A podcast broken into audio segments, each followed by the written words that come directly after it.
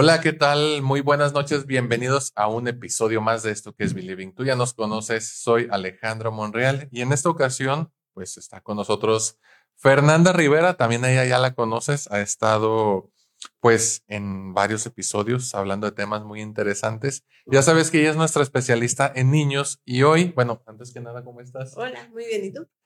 muy bien, gracias.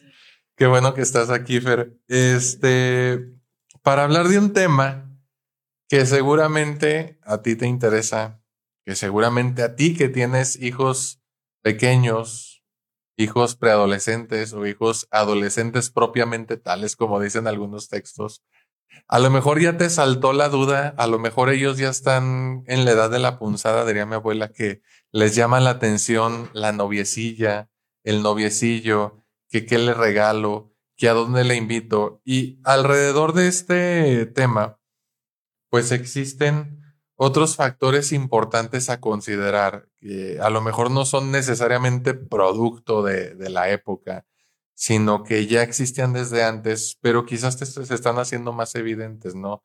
Y un, problema que, que, incluso ahorita hay hasta un nuevo término para referirse a, a la hipersexualización. Es el término de los niños Séfora. No sé si los has escuchado tú. No, bueno, ahorita introducimos el tema porque sé que la opinión que vas a dar va a estar bien interesante. ¿Qué, qué, qué, es esto de los niños Séfora? Pues sí, tiene que ver con la hipersexualización, pero de un tiempo acá, te estoy hablando quizás de unos dos, tres años a la fecha, eh, se volvió muy común que existan ciertos productos cosméticos para el autocuidado dirigidos a un público preadolescente. Es decir, ya cada vez es más común ver a niños de 14, 15 años obsesionados con comprarse la, ¿cómo se le llama esta agua rara? Micelar. agua micelar, este, o quizás la base. Es más, no es cierto. Yo me acuerdo que antes hasta había una marca que te vendía el maquillaje para las espinillas y ese, ese producto iba dirigido a, a los adolescentes. Bueno, ahora el grupo etario, para que suene más sangrón, lo bajaron y hay productos dirigidos a un consumidor de aproximadamente entre 13 y 15 años de edad. Y ves a los chavitos y las chavitas, porque incluso estaba leyendo una nota ahorita así bien brevemente, que las tiendas de cosméticos a veces están abarrotadas de niñas de 12 años. Y creo que tiene que ver eso con el fenómeno de la hipersexualización de algo en lo que se está centrando la atención y el cuidado a la hora de relacionarse. Y bueno, creo que este tema va muy bien para la fecha que se celebra hoy, que es el día de mi gallo de oro de San Valentín. no, este día de San Valentín, no de Valentín Elizalde, pero sí, este, pues el día del amor y la amistad, ¿no? Y desde esos momentos, pues creo que ya se está preocupando. Ay, ¿qué me voy a poner? ¿Qué, le voy a regalar? ¿Qué esto? ¿Qué el otro? Y bueno, la temática es esa, Siéntase con la libertad de hacerle todas las preguntas que quiera a la experta en niños y adolescentes. Yo tengo preparadas tres. Marco tiene preparadas otras 68.500, así que pues hoy le vamos a dar cinco horas seguidas. Muy bien. Aprovechando que aquí está la experta en niños y adolescentes. Y bueno, yo quiero, o a menos que tú quieras iniciar con una pregunta, Marco, o me das chance a mí. A ver, no, sí tengo una. A ver. Este, porque me salta eso que dices de las niñas de 12 años donde estaban en el tema este del maquillaje. Y dije, ah, ¿sabes por qué ha de ser también? O, yo me imagino que influye es por el salto de primaria a secundaria cuando vamos en México. Que siento que hay un, hay un esperado cambio de mentalidad porque ya no eres un niño, ya eres un adolescente, ya esto, lo otro. Y quizás la percepción o la autopercepción que tenemos en teoría debería de cambiar o porque eso es lo que se espera que cambie, ¿no? Entonces, para dentro de, de, esto, la forma en la que te vistes, la forma en la que te identificas cambia, o estás buscando ese cambio, Y quizá ese tema eh, este, te ayuda a lograr ese cambio. Me imagino que por ahí puede ir. Bueno, antes de que respondas, yo creo que también tiene mucho que ver con el factor mediático porque me acuerdo mucho de esta telenovela donde sale a un personaje llamado Antonella. No, no se acuerdan. De los eh, niños. Ay, ¿cómo se llamaba la? Sí, la de los que, que vivan los niños o algo así. ¿No era esa? Las divinas ah, y las populares. Ah, ya sé cuál. Ay, ¿cómo se llamaba? El patito feo. Sí, sí, sí. Pero no me acuerdo cómo se llamaba, que el uniforme era la C, eh, esa, la CQ, y todo era así como que muy fashion, este, la imagen muy cuidada, incluso la, una de las protagonistas que era como que la líder de las divinas, pues la actriz ya era una adulta hecha y derecha y estaba interpretando un personaje de secundaria. Sí, tenía un hijo y toda Creo que esa parte reforzó un estereotipo de que a determinada edad, así como lo plantea Marco, las chavitas tendrían que verse de tal o cual modo. Pues sí, pero eso fue en esa época, o sea, que no sé hace cuánto que fue esa novela. Como para 2007 más o menos. Ok, bueno, pues hace más de... Pues 14, no, Ajá. no, 14 17 años. 24 estamos. Cierto. Ok, entonces. los que vieron esa novela, pues no, no están pasando por esa situación en este momento. Sí, sí, creo que tiene que ver el cambio de primaria a secundaria. Ajá. Pero creo que en este momento lo más, más, más importante son las redes sociales. A ver.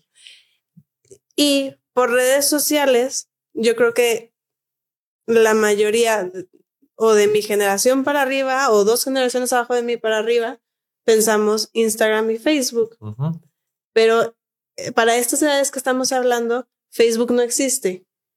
Facebook, es más, existe para los más pequeñitos y porque usan el Messenger Kids para hablarse. Y creo que eso ya de unos meses para acá ya no lo he escuchado que lo utilicen. Para, para esas edades existe el Instagram, puede ser que exista el Instagram, pero es el TikTok. Es la red principal lo que utilizan y ahora ya hay otra que ya se me fue el nombre mm, para hacer en vivos. No me acuerdo. Bueno, no, importa. Snapchat, ¿no? No, no. Bueno, pero entonces el TikTok y el Instagram es lo que más utilizan. ¿Y qué es lo que están consumiendo en TikTok y en Instagram? Estas personas, influencers y todo que, y por ejemplo, en este caso son sobre, especialmente las niñas Digo, hay de todo, no podemos generalizar, también hay niños que, les interesa, pero generalmente son las niñas que están idealizando lo que quieren ellas llegar a ser, como este influencer, y claro, y ahí ya entra todo lo de mercadotecnia y, y ven aquí y este, si tú hablas sobre mi, mi agua micelar o lo que sea y, ya esto ya es mercadotecnia, ¿no? Pero es lo que las niñas están recibiendo y lo que ellas quieren llegar a ser.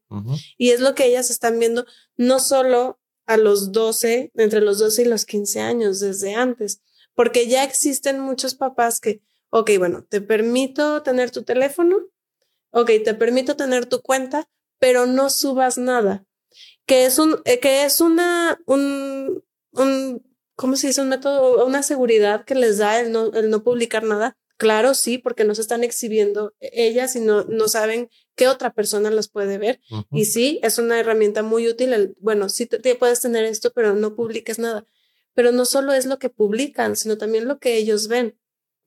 Y en TikTok hay, pero una variedad increíble de cosas que pueden publicar. Empezando por si la depresión, si el suicidio, si no tenemos amigos o el bullying o no sé, o sea, da miedo ver lo que, todo lo que podemos encontrar en esa red. Y entonces nos vamos a este tema en específico, que es un tema que se ve, pues no tan, no tan, tan, tan oscuro como lo puede ser el suicidio, la depresión, todo eso, pero al final sí es estar, estar alimentando el cerebro de los niños de, esto es lo que tienes que hacer para lograr ser alguien, para ser exitosa, para ser feliz. Porque si nosotros nos ponemos a ver en Instagram, que ya no está tan, tan, tan escondido como en el TikTok, en Instagram, perfiles de gente, o sea, nosotros podemos decir, tiene la vida perfecta. el cuerpo perfecto, la cara perfecta, eh, los viajes, la casa perfecta, todo perfecto, así. Y hasta nosotros como adultos podemos decir, ay, qué bien se la pasa esa persona porque yo no puedo lograr esto. Ahora imagínate un, un adolescente o un preadolescente consumiendo eso constantemente.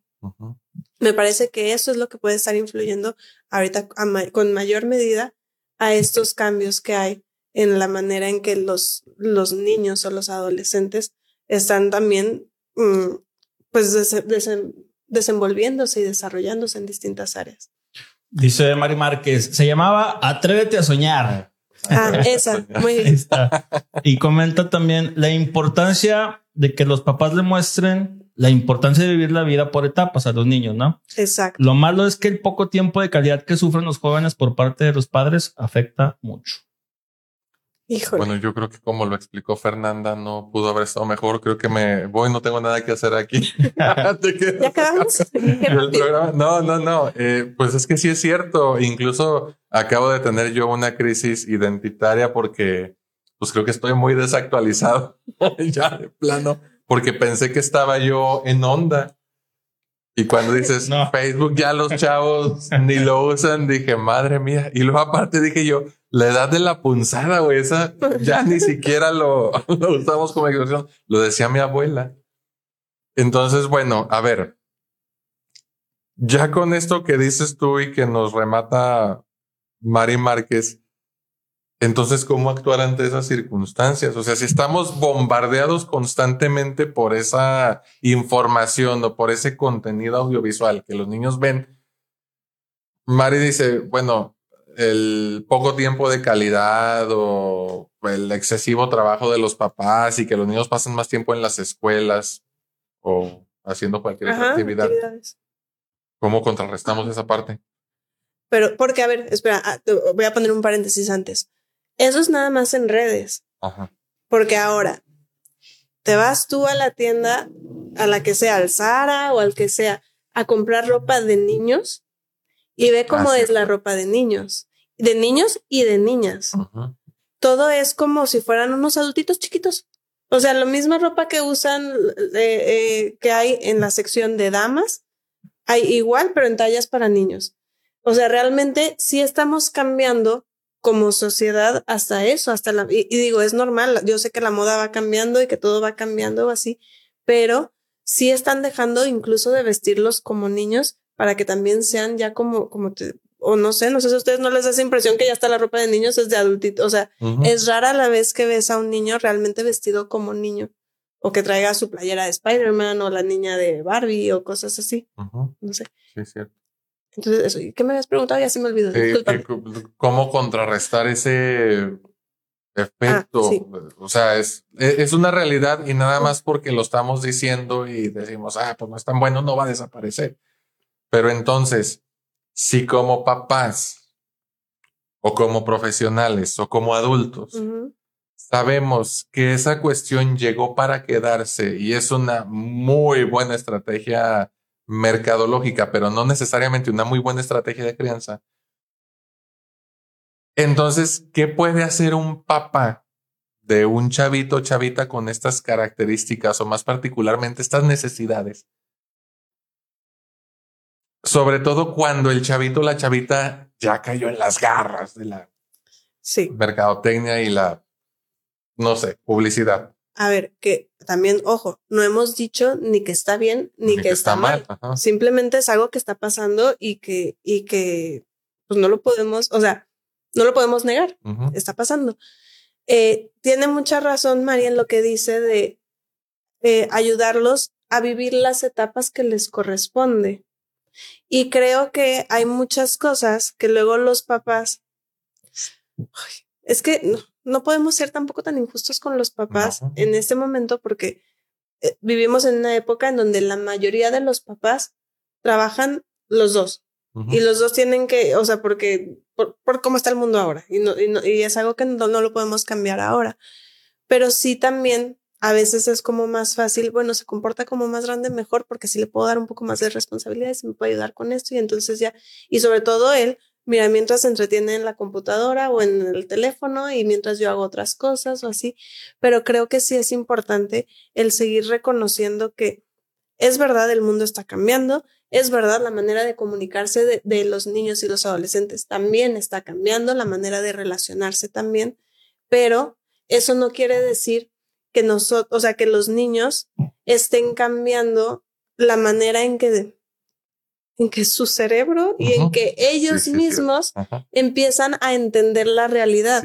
Seguimos pasando por las mismas etapas mm, biológicas, se podría decir.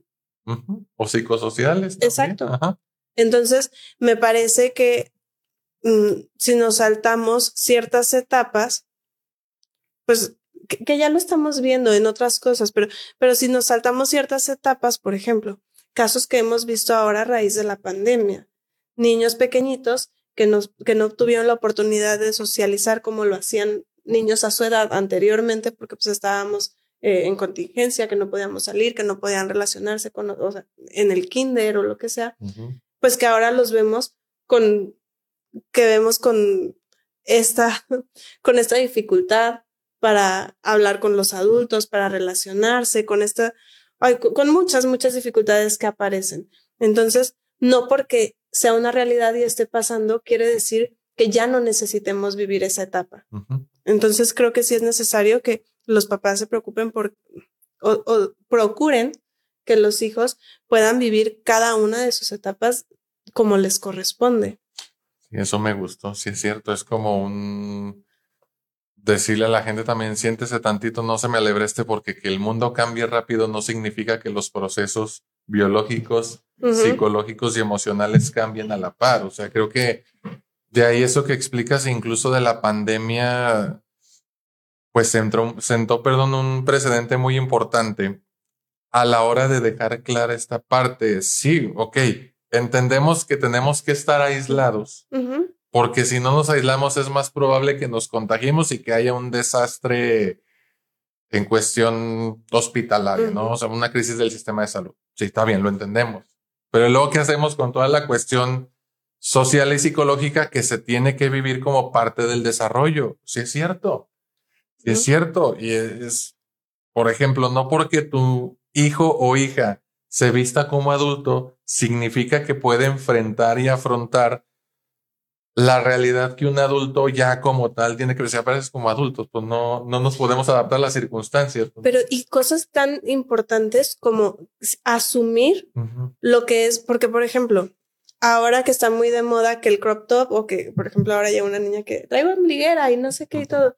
Ok, no, no hay ningún problema con que traiga ombliguera, pero el asumir lo que me parece que muchas veces, mira, vuelvo al TikTok. Toc, toc. Los, los, mm, las tendencias, los bailes que existen. Yo creo que todos hemos visto varias veces a niñitas y niñitos pequeñitos bailando que cualquier adulto diría, yo quisiera bailar así. Y que, o sea, y por cómo son los bailes, que, porque no son bailes como a nosotros nos tocaba que la patita fue al mercado. O sea, son bailes muy sexualizados y que niños y niñas pequeñitas bailan ya de esa manera. Y claro, ellos no tienen la capacidad de entender qué es lo que están haciendo o que, y no lo hacen, no porque haya maldad y no porque esté mal y no por, simplemente para ellos es un baile. Y nosotros como adultos somos los que podemos cargar o quitarle cierta carga sexual a cada, a cada uno de esos bailes. Pero imagínate un niño pequeñito que estaba o niña que está bailando de esa manera sin entender qué es lo que realmente, pero que lo sigue reproduciendo y conforme va creciendo, pues claro que va cambiando. Y que no van asumiendo porque no tienen la capacidad de asumir lo que realmente están haciendo. No sé si me estoy explicando. No, claro que sí. Pues es igual, por ejemplo, antes a los niños les aplaudían por hacer zorrillito. A ver, hazme zorrillito. Y yo, por ejemplo, a ver, ¿cómo dice la el recital que te tocó mm. ahora para que te lo ponen? Ah, ah, ah, qué bonito, qué quieres Ahora, bailame la tabla rítmica, ¿no? Y creo que de cierto modo, fíjate ahora que estaba dando clases el, fin de semana, decía que la cuestión de la educación es algo irrenunciable en la vida, porque aunque digas, no quiero educar, es imposible no educar, porque al interactuar con niños, o los formas o los deformas. Y creo que esta parte va, va en ese sentido porque finalmente al aplaudirle porque hiciera zorrillito, el niño estaba desarrollando un aprendizaje que si yo hago zorrillito, la gente me va a aprobar. A aprobar, no a aprobar. Y ahora nada más cambia el zorrillito que si era algo como más adecuado, más infantil, algo que a lo mejor podía entender un niño a su nivel. Pero ahora explícalo en términos de tabla rítmica a nivel, no sé, este. Perreo. Perreo. Pues también hay un aprendizaje ahí, ¿no? Y ahorita que mencionas esta parte de que esa niña o ese niño va a crecer y ese aprendizaje se va a transformar, al menos en términos conceptuales, es el baile ya no nada más es para que me aplaudan, sino que puedo obtener cosas a través del baile, que de hecho ese es un problema grave de la hipersexualización. Cuando papás e hijos no tienen la suficiente estructura para el manejo de la frustración, y digo papás e hijos porque es un sistema que se retroalimenta, tampoco hay que satanizar a los padres, es qué pasa cuando niño o niña no puede lidiar adecuadamente con la frustración y no obtiene lo que sus papás quieren, ¿cuál es el riesgo de lo que puede ocurrir allá afuera? Es una pregunta para la cual no tengo una respuesta precisa, pero lo quiero dejar a su imaginación. Es real. Sí. Suena duro. Pasado, o sea, vi una nota ayer o antier donde pues, era una manifestación pro LGBTI, no tengo nada en contra de eso, lo que sí no estoy de acuerdo es que los niños sean partícipes involuntariamente, porque es involuntario. Un niño no tiene el criterio para decidir. Eran niñas y niños en edad no mayor de 12 años. Deja tu croc top, Era casi casi en traje de baño, bikini. No tienen el criterio suficiente y un grupo de adultos está organizando esos eventos. No, yo no creo posible que un niño, un grupo de niños ya se hayan puesto de acuerdo para hacer un desfile en ese sentido. Y los niños, bueno, un evento, pero ¿quién está viendo eso? Adultos. Bueno. Claro, y, y, ahí es donde te digo, los adultos somos los que le, y, los que le ponemos y le quitamos la carga o sea, la carga sexual que puede tener cada una de las cosas. Pero, híjole, es que siento que aquí ya nos vamos a escucharnos como los viejitos de estas generaciones nuevas vienen tremendas. Pero es que eso, hasta la forma de bailar, o sea, si tú ves cómo bailan un niño y una niña e, en una fiesta o así, o sea, creo que sí es necesario que haya educación sexual desde que son pequeñititos y que es importante irles enseñando, pero volvemos a según el, la etapa en la que se encuentran. Entonces, por ejemplo, cuando son pequeñitos de kinder, sí es importante que sepan que el hombre y la mujer son diferentes, que hay eh, partes o, genitales de hombres y genitales de mujeres y que reconozcan que es, que es diferente, que hay que cuidarse, que toda esta, o sea, toda esta educación sexual para prevenir, que lamentablemente es necesaria, la tienen que saber, nadie puede tocarte, nadie puede verte, solo mamá, solo papá, o lo que, o como, como sé que cada quien, si la abuela que lo cuida, no sé, pero eh, esa educación. Más adelante van creciendo. Ok, a ver, es normal que te traiga otra persona, porque es normal, porque luego también decimos, es que estás muy chiquito para que, para que tengas novio o que tengas novia. A ver, si a un niño de 8, 10 años, de repente le llama la atención a una niña, me parece que es natural, que tampoco es, ah, bueno, está hipersexualizado y por eso. No, puede ser natural, pero a ver, ¿te gusta? Y lo que siempre digo, el preguntarle qué es la, cuál es la intención. Ok, tú quieres que fulanita sea tu novia. ¿Y qué hacen los novios? Ah, pues platicamos en el recreo. Y entonces, ¿cuál es el problema que un niño de ocho años decida que tenga un, que le gusta a fulanita porque lo que le gusta es platicar con ella en el recreo, pues no, no hay gran problema. Ahí es donde te digo, los adultos somos quienes le ponemos y le quitamos cierta carga sexual a cada una de las situaciones. Si nosotros vamos eh, respetando las etapas, porque esto, el desarrollo biológico y psicosocial, como tú dices, entonces es irlos acompañando hasta llegar a una etapa en donde, oye, a ver, ya te toca a ti hacerte responsable, pero porque tú ya eres capaz de tomar tus decisiones de cómo te quieres vestir, de cómo quieres eh, mm, proyectarte en, redes sociales o en internet o lo que sea, pero que ya sea capaz de tomar sus propias decisiones. No sé si me estoy explicando. No, claro, y es que eso creo que tiene que ver, así como lo planteas, con entender que hay niveles de educar sexualmente a una población. O sea, porque creo que algo que se imaginan los papás, digo, tomando como referencia esta situación que planteaste hace ratito, el niño de seis añitos, ya tengo novia. Estás muy chiquito para atenderme. ¿Qué está pensando ese señor o señora? A lo mejor está pensando el noviazgo como lo entiende él, que es un adulto. Pero desde hace más de 100 años, un señor que es el padre del psicoanálisis descubrió que existe una sexualidad infantil y que como tal esa sexualidad infantil va evolucionando. Un niño no concibe la sexualidad como lo hace un adulto. ¿A qué voy con esto? Ha habido muchas manifestaciones en contra de que exista educación sexual en las escuelas, tanto públicas como privadas. Y creo que eso es producto de la ignorancia, porque muchos papás piensan, y, no dudo que tengan razones para pensar eso, porque también ha habido cada garrafalada por parte del sistema educativo. Claro.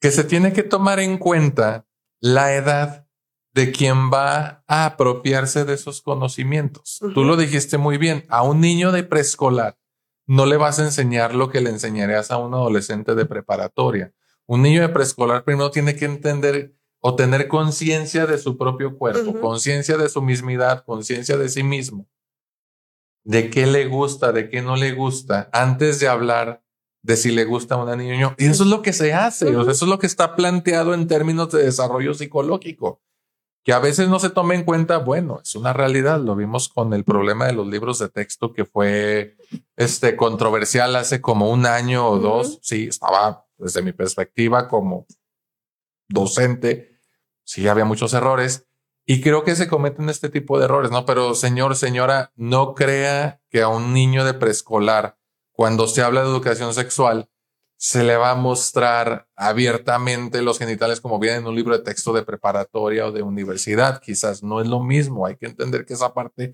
se da por niveles y que yo creo también, Fer, que es importante que esa educación sexual no solamente se reciba en la escuela. Exacto. Ajá, tiene que ser en casa. Y es que esto, esto que hablábamos de las etapas, es, por ejemplo, generalmente ya alrededor de cuarto, quinto de primaria, es cuando ya eh, empiezan en las escuelas a explicarles lo que es una relación sexual, lo que es la pareja y todo. Se lo explican todo a ellos como en términos, como muy científicos como miren, esto es lo que pasa, eh, mamá y papá se quieren, quieren estar juntos y tienen hijos y, y, ya. Es, es hasta ahí, hasta donde se los puedes explicar, porque no vamos a entrar con temas que entrarías con los chavos de prepa o de la universidad, en donde es, oye, a ver, aquí ya entra la responsabilidad, ya entran las emociones, los sentimientos, las consecuencias, todo, porque ellos pueden ya estar preparados para entender todos esos conceptos y vivirlos y experimentarlos. Un niño de primaria o de secundaria todavía no. Entonces, por eso es que tiene que ser tan teórico y tan adaptado a la etapa en la que se encuentra. Y normalmente en las escuelas no hay este digo, hay esto como ya checklist y le, pongo palomita, ya les, les puse el video de las florecitas y las abejas y todo y se acabó y ya. Y entonces son los papás los que tienen que, y siempre, siempre mi recomendación es iniciar por preguntarles a ellos qué es lo que saben, qué dudas tienen y qué, o sea, qué información, con qué información cuentan ya, porque a veces puede que reciban información desde fuera de amigos de, y que pues ellos estén confundidos. A ver, Marco. Ahí les va, comenta César Córdoba. Creo yo que estos últimos 15 años el mundo ha evolucionado en muchos rubros, menos en educación emocional, educación financiera y educación sexual, que para nosotros tenemos un reto muy enorme, ya que todos lo vemos en todos lados, en todo momento. Me, imagino que el tema de la sexualidad, ¿no? Aunque queremos que no, aunque no, aunque no queramos verlo, ya se está normalizando demasiado. Eh, y esto es un reto para nosotros como padres abordar con nuestros hijos. Sí, pues estoy de acuerdo. Fíjense, les voy a platicar una historia porque me salta mucho lo que ustedes mencionan. Y, tengo otra pregunta que voy a hacer en el siguiente bloque, pero cuando yo estaba en segundo de primaria, tenía siete años. Es más, iba a cumplir siete años. O sea, era un niño completamente. Y el primer día de clases no fui a la escuela ahí en donde nosotros estábamos en el primer día de clases, siempre te daban los cuadernos y en los cuadernos anotabas la materia, ¿no? Que geografía, matemáticas. Yo no fui a la escuela y le hablé al que era mi mejor amigo para que me dijera las materias de la que íbamos a llevar. ¿Cómo está esto? No, sí, a ver, ¿me puedes pasar la materia? Sí. Y luego ya, a ver, ¿cuál? Geografía, geografía. Luego, matemáticas, matemáticas. Español, español. Y luego me dice, a ver si nos censuran, pero me dice, pornografía. Y yo, ah, pornografía. Yo no sabía qué era. No era pornografía, era ortografía. Pero el güey me, ah. me, hizo como que una broma, ¿verdad? Pero me llama mucho la atención años después pensar que mi amigo a los 6, 7 años ya tenía noción y concepto de lo que era ese tema. Yo ni me pasaba por acá, ¿no? Pero también siento que es una realidad que desde muy morrillos nos vamos involucrando con esos temas muchas veces ni sabemos de dónde, ni siquiera había internet en aquel entonces, o sea, ¿cómo llegó a saberlo? Ve tú a saber, pero ahorita que hay incluso, todo mundo tenemos un celular, tenemos una tablet y podemos acceder a un montón de cosas, creo que este, nos terminamos sexualizando sin querer queriendo desde muy chavillos y nos perdemos quizá etapas que deberíamos de vivir por ese mismo contexto. Sí, y creo que eso sí es algo que ha estado presente desde antes. O sea, como, como ese ejemplo que pones, este niño pues sí tenía a la mano cierta información y, y que, que la mayoría, o sea, no es que antes no pasaba para nada y ahora está pasando. No, sí pasaba desde antes. El tema es que ahorita, como, como tú dices, está normalizando y ya, o sea, está a la mano ya no solo de algunos cuantos que están más despiertos, que tienen hermanos en secundaria, o, o sea, ya es como más común yo creo que en esta parte, como lo dice Marco, yo puedo decir, es más, mejor dicho, no puedo presumir que yo tuve la adecuada, siquiera la suficiente educación sexual cuando era niño o adolescente. Ah, es una herida o un vacío, creo, que como generación también venimos cargando, ¿no? Y, y, si puedo hablar un poco de este tema en un sentido más personal, es precisamente por eso. O sea, claro que como profesional luego me di cuenta de que estábamos para el perro, pero, o sea, factores que a lo mejor por las palabras no puedo mencionar al aire que me tocó vivir a mí en, en primaria.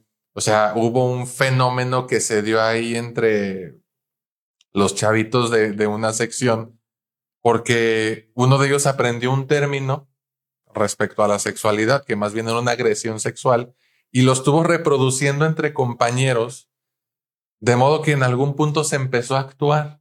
Entonces se volvió un caos que ya ni los maestros sabían cómo contener esa, esa cuestión. O sea, y lo peor de todo fue que se tomó como un juego. Sí.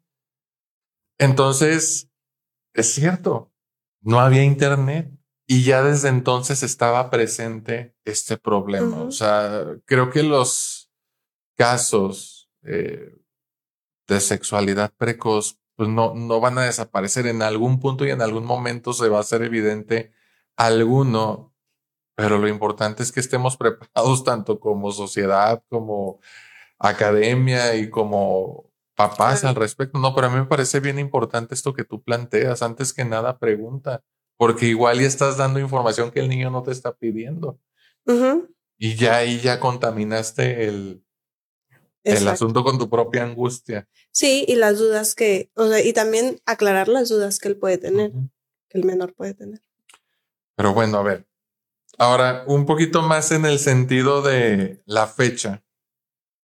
Yo, yo creería, yéndonos un poquito más ya al tema del amor y las relaciones, yo te quiero preguntar, ¿qué crees tú, Fer, que es importante enseñarle a los niños y adolescentes acerca del amor y las relaciones, tomando en cuenta todo este contexto que, que ya hablamos? Acerca del amor y las relaciones. Bueno, primero es enseñarles que hay distintos tipos de amor, pero eso se hace desde pequeñitos. O sea, es diferente como quieres a tu mamá, a tu papá, a tus hermanos, a tus amigos. Y eso, y que sí se vale, o sea, y que claro que es válido que quiera a sus amigos, a sus maestras, a la gente que, que está alrededor, ¿no? Y sobre todo enseñarles a lo que es el respeto a los demás y el propio. El, oye, por mucho que tú quieras a la persona, si la persona si tu amiguito está ocupado jugando y no quiere que lo abraces, pues te toca respetarlo y no lo vas a abrazar. Y fíjate cómo estoy empezando con un ejemplo muy, muy sencillo que más adelante se puede volver muy delicado. El respetar. Si la otra persona te está diciendo que no, es no. Aunque sea, aunque tú lo quieras con todo tú, y tú quieras abrazarlo porque lo amas y es tu mejor amigo y todo, si te dice que no, es no.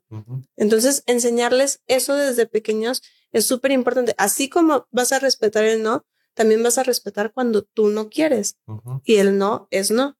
Y si te, si te sigue insistiendo, lo que sea, tú vas con tu maestra, oye, fulanito no me hace caso, le digo que no, yo quiero jugar lo, que sea, pero que lo pueda solucionar y darle valor a la palabra propia y a la de la, otra persona, sea amigo, sea mm, compañero, maestra, lo que sea. Y creo que eso si desde pequeñitos les estamos enseñando eso y lo vamos reforzando conforme van creciendo, para cuando lleguen a la etapa en donde les interesa estar en una relación de pareja, pues me parece que este es uno de los grandes miedos de los papás.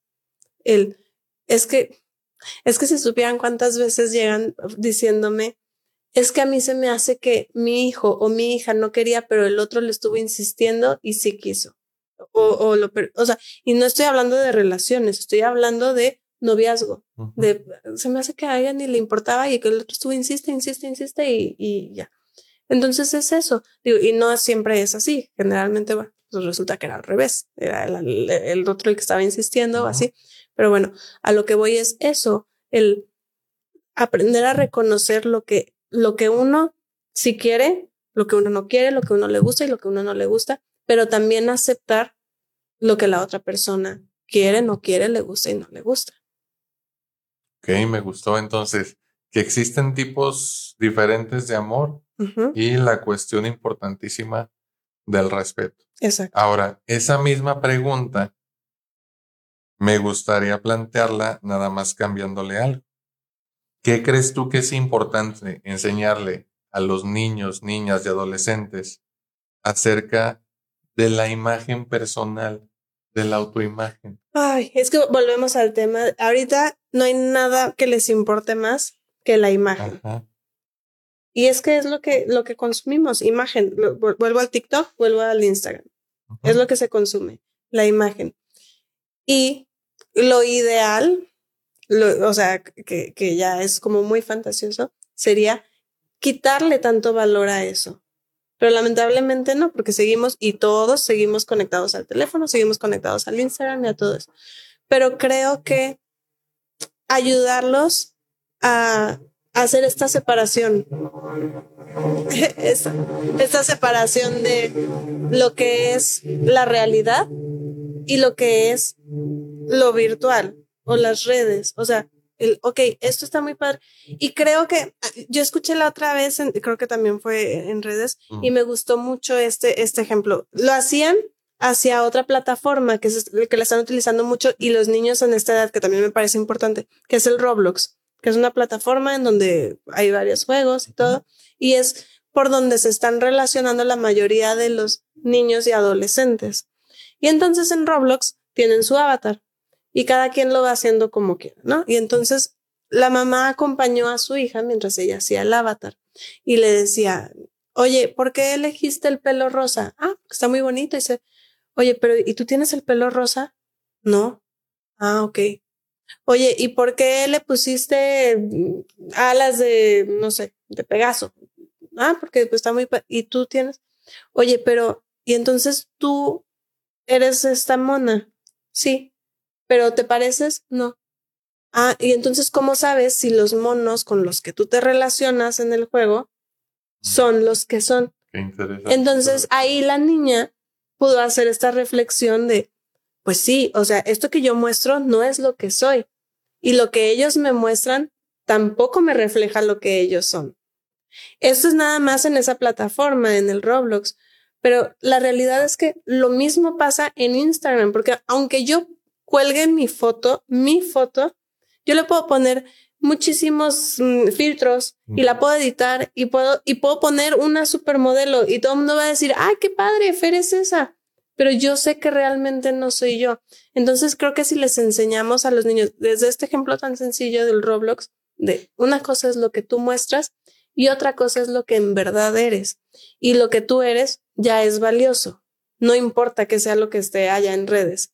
Eso no te va a definir ni a ti ni a nadie que esté allá pero enseñarles desde la realidad, no desde lo que, lo que podemos ver. Pero fíjate que ese me pareció maravilloso lo que hizo la mamá con su hija, porque a lo mejor ya va a salir el lado nerd de pero hizo referencia o se valió de un recurso bien importante con el que a veces se nos olvida que cuentan los niños, que es la capacidad de pensar.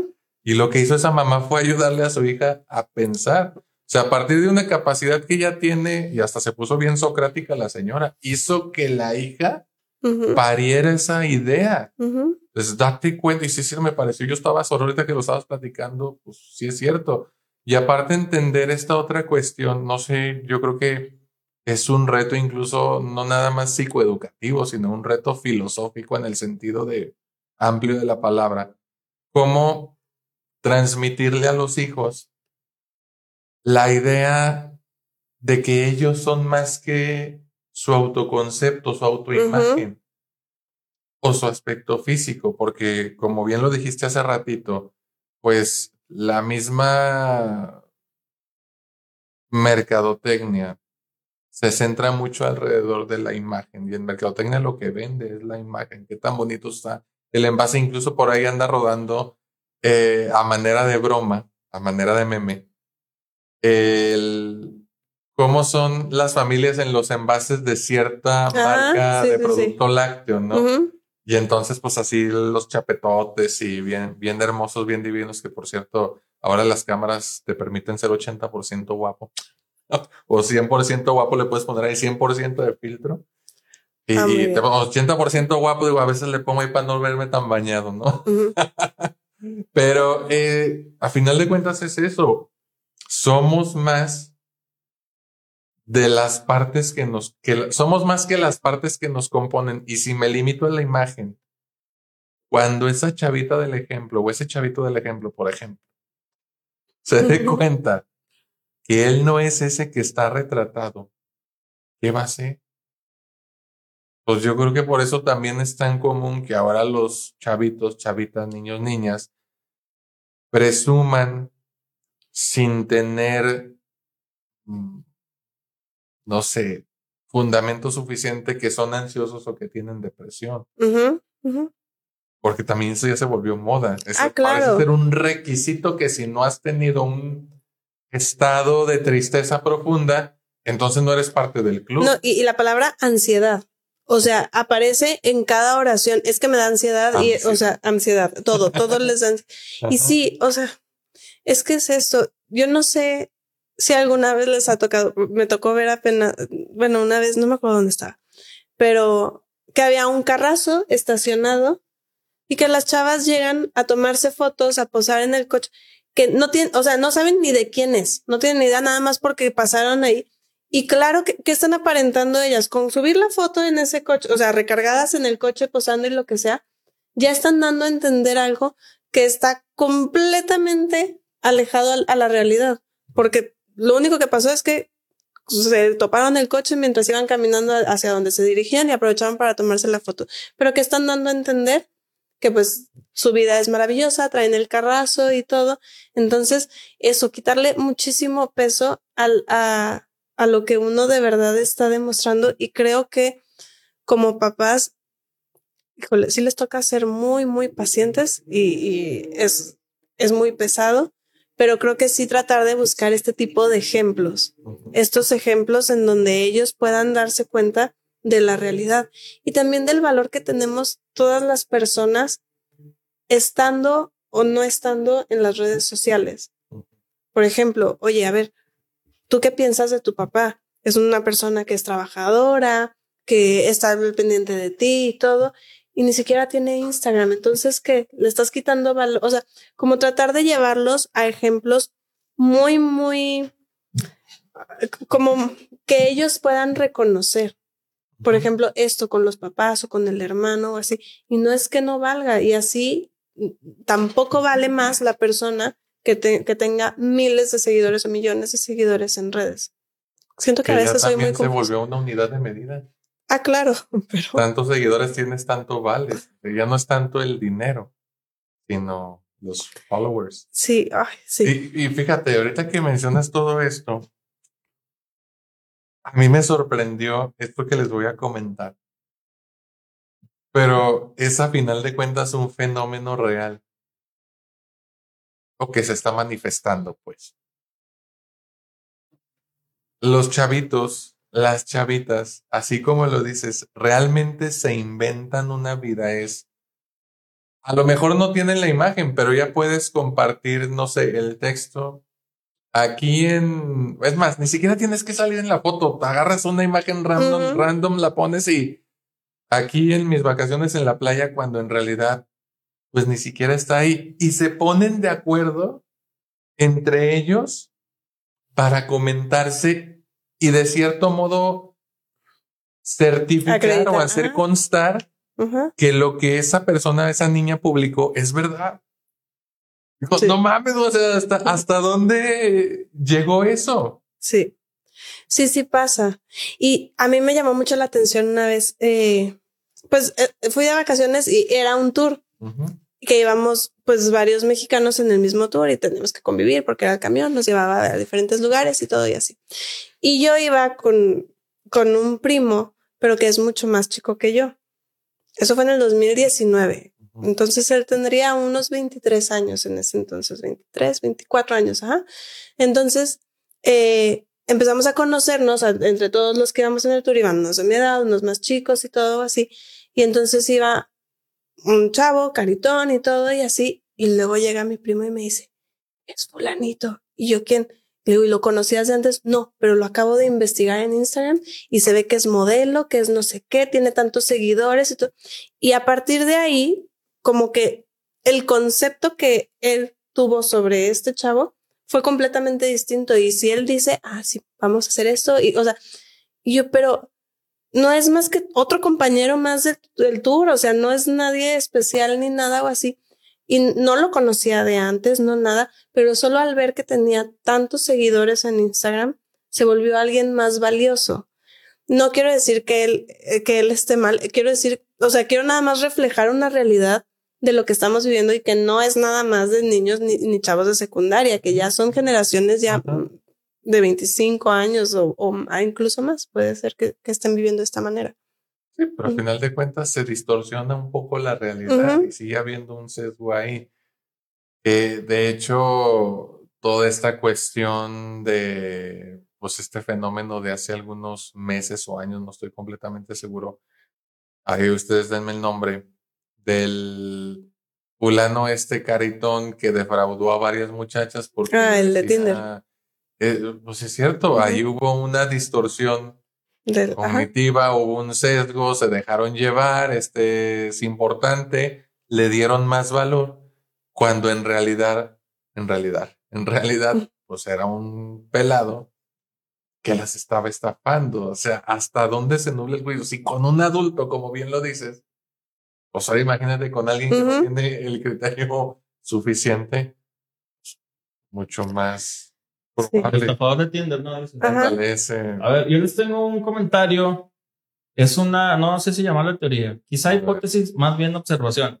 Pero alguna vez se han fijado, o a lo mejor no se han fijado, pero déjenos en los comentarios si están de acuerdo conmigo que se ve como que las generaciones más jóvenes que nosotros se ven más grandes y como que siento que, o, creo que puede ser que haya, no, o sea, no sé si hay, hubo un salto que ahora crecen más rápido en la cuestión del cuerpo, pero en la cuestión de la mente también será, porque hablaban hace rato de los procesos, ¿no? Un niño vive ciertos procesos, un adolescente vive ciertos procesos, y sí es cierto, pero ¿será que se están adelantando esos procesos por la razón que ustedes quieran? Y me, me llamó la atención eso porque justo ayer le comentaba a vi un, un artículo de un TikToker, tiene 12 millones de seguidores, se llama Jordan Howlett, que es de la generación Z. Entonces este güey dice que un día se dio cuenta que le estaban diciendo que se veía más grande de lo que era, él tiene 26 años. Y, y le, le, decían que era hermano de sus papás cuando los veían juntos porque se veía mucho más grande. Entonces empieza él a hacer como que una mini investigación entre gente de la generación Z y parece ser que es un fenómeno que se da con ellos, que le dicen que se ven más grandes de lo que en realidad son. Entonces, no voy a decir que eso es una realidad de todo el mundo, pero me parece que sí es cierto que hay gente que está creciendo más rápido por la razón que ustedes quieran, ¿verdad? ¿Cómo ven ustedes esa parte? Yo pienso que sí está muy relacionado con lo que hablábamos de la hipersexualización. Y a mí me gusta, no sé si han visto estos memes que sacan de, de yo cuando tenía ocho años y por ejemplo, y, y real, así soy yo con mi vestidito que me ponían así de florecitas y el listón y el sombrerito y así. Y, y la niña de ocho años actualmente. Y lo que les digo, lo que venden, o sea, y es que es la realidad, o sea, sí es la diferencia de cómo éramos. Y ahora, fotos de, de chavas que cumplen 15 años, de quinceañeras y les hacen la sesión de fotos y todo. Claro, o sea, y a los 15 años, o, cuando, por lo menos cuando nosotros teníamos 15 años, pues ni por aquí se nos ocurría que íbamos a hacer una sesión de fotos de ese estilo y todo. Sí es parte de... Ah, yo creo que aquí hay muchas cosas que están en juego, pero sí, sí, en, en, en su gran mayoría es esto, la hipersexualización en todos los aspectos, en la forma de vestir, en la forma de, de comunicarse entre ellos también, que eso también creo que tiene que eh, influye mucho en cómo hablan, en cómo, mm, pues todo, todo lo que, lo, que están viviendo ellos en esta realidad. Yo agregaría ahí también un poquito respondiendo a la otra pregunta de que hacía Marco. Aunque es importante parecer, parecer no es necesariamente ser. Suena rebuscado. Pero lo dijiste muy bien ahorita. Hay etapas que se tienen que vivir porque para que ocurra el, desarrollo cognitivo, psicosexual y psicosocial, tiene que haber interacción con el medio que rodea a la persona. Es decir, es posible porque existe el desarrollo de estructuras cerebrales y porque existe la interacción social. Si estos dos factores no están jugando, entonces uno se va a ver afectado. Que la raza se vista, pues no significa que esté desarrollada lo suficiente en términos cognitivos ni emocionales. ¿Por qué? Porque se tienen que estar influyendo ambas, eh, ambos factores mutuamente. Entonces, Em, tú puedes vestir al niño de, no sé, incluso un chavito de 15 años, le pones aminoxidil y le das hormonas y le empieza a salir la barba, pero no significa que esté cognitivamente igual de maduro que una persona de a lo mejor mayor edad, ¿no? E incluso hoy a estas alturas sabemos que el desarrollo moral va a la par del desarrollo cognitivo ese criterio, ese juicio y ese sentido de realidad van creciendo del mismo modo que van creciendo las capacidades cognitivas de una persona. Entonces no podemos decir que nada más porque le pusiste un trajecito, lo vestiste de ejecutivo y lo enseñaste a hablar como uno, no significa que esa persona tenga esa capacidad lo suficientemente desarrollada. Oye, por ejemplo, fíjate, se me acaba de ocurrir algo interesante. En cuestión de fisiología, es cierto, si por ejemplo tú tienes a un individuo, un niño, una niña, y le inyectas hormonas, en teoría puedes acelerar su crecimiento físico, no el cuerpo. Pero el desarrollo cognitivo, es decir, cerebral o del cerebro, pues no se puede, ¿verdad? O sea, no, no, hay no necesariamente están No puedes, o sea, por mucho que el cuerpo crezca, la mente no crece con a la par ¿Sabes a mí qué, qué, se me ocurrió? ¿Se acuerdan de la, la, película esta de Robin Williams? Ah, sí. Que era, no me acuerdo el nombre. Que, crece. Es un niño, bueno, no sé, la verdad que no sé, yo no sé si, si, si sea fantasiosa esa película o si sea un caso o así, pero es un niño que, o sea, Robin Williams interpreta a un niño de 8 o 10 años, no sé, que está en el colegio y todo, entonces todos los niños lo ven como un señor, porque pues es Robin Williams, y lo ven y lo tratan como un señor, y él se ve como un señor, lo viste, se viste como niño, evidentemente, pero es un niño. Y él, su forma de relacionarse y de jugar y todo, hasta que los niños aprenden a verlo como. ¿Nunca viste esa película? No me has Tiene una bueno, hace que envejezca de manera acelerada. Cuando está en bueno, secundaria. Pero a lo que. A lo que voy con este ejemplo es eso exactamente. Él se puede ver como un adulto. Pero, pero, aquí, o sea, a nivel cognitivo, todo lo que él ha podido desarrollar, o sea, desarrollar Mm, sí, pues todos estos aspectos cognitivos y todo lo que él puede también asimilar de la realidad va a ser en función a la edad que tenga y a lo que, a lo que ha vivido.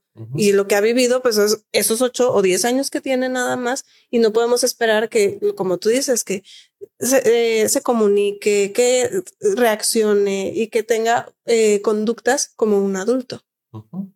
Ahora, pues no nos vayamos tan lejos aunque a los 18 años te dan tu INE y aunque a los 18 años ya pareces más un adulto que un niño, hay personas que afirman, digo, y especialistas en neurología, en neuropsicología, que el área prefrontal del cerebro no se termina de desarrollar hasta a partir o después de los 21 años de edad. Entonces, déle usted las hormonas que quiera, póngale la barba, píntesela si quiere, hágalo parecer uno, pero en el fondo ni siquiera ha terminado de desarrollarse estructuralmente en términos cerebrales, cognitivos. Pero eso es desarrollarse. Pero una cosa es lo que, mm, como tú dices, en términos estructurales ha podido desarrollarse y otra cosa es qué tanto ha sido estimulado. o sea, qué tanto ha el ido desarrollando, o sea, ya está, ahí está, es como, como si ya estuviera ahí el, el, el disco duro. Pero qué tanto lo, lo, sabe utilizar y qué tanto ha aprendido él a, a, aquí tengo que hacer esto, aquí no, aquí me toca comportarme así y todo. Eso también es algo que se tiene que ir eh, aprendiendo con las experiencias y esas experiencias son muy claras en cada una de las etapas que tiene que ser porque no es lo mismo cómo se relaciona con las maestras de kinder, con las maestras de primaria, con las maestras de secundaria, ni con sus compañeros de kinder, de prim o sea, creo que ahí es también, ahí, ahí es donde entran los papás en, en acompañarlos en cada una de las etapas. Así es. Hace referencia a esto de interactuar con el entorno y sí es cierto. Cierra muy bien Fer con, con el tema, entonces pues bueno, por más grandes que los queramos ver, por más que los queramos arreglar, por más que los queramos vestir como adultos, pues los niños siguen siendo niños. Y creo que eso es una parte bien importante. Si queremos enseñarles respeto, yo creo que primero tendríamos que respetar nosotros esa parte. Exacto. Que son niños, que son adolescentes. Pero bueno. ¿Cerramos o qué onda, Marco? Sí, listo. listo. Pero muchas gracias. Gracias a ti. A ustedes.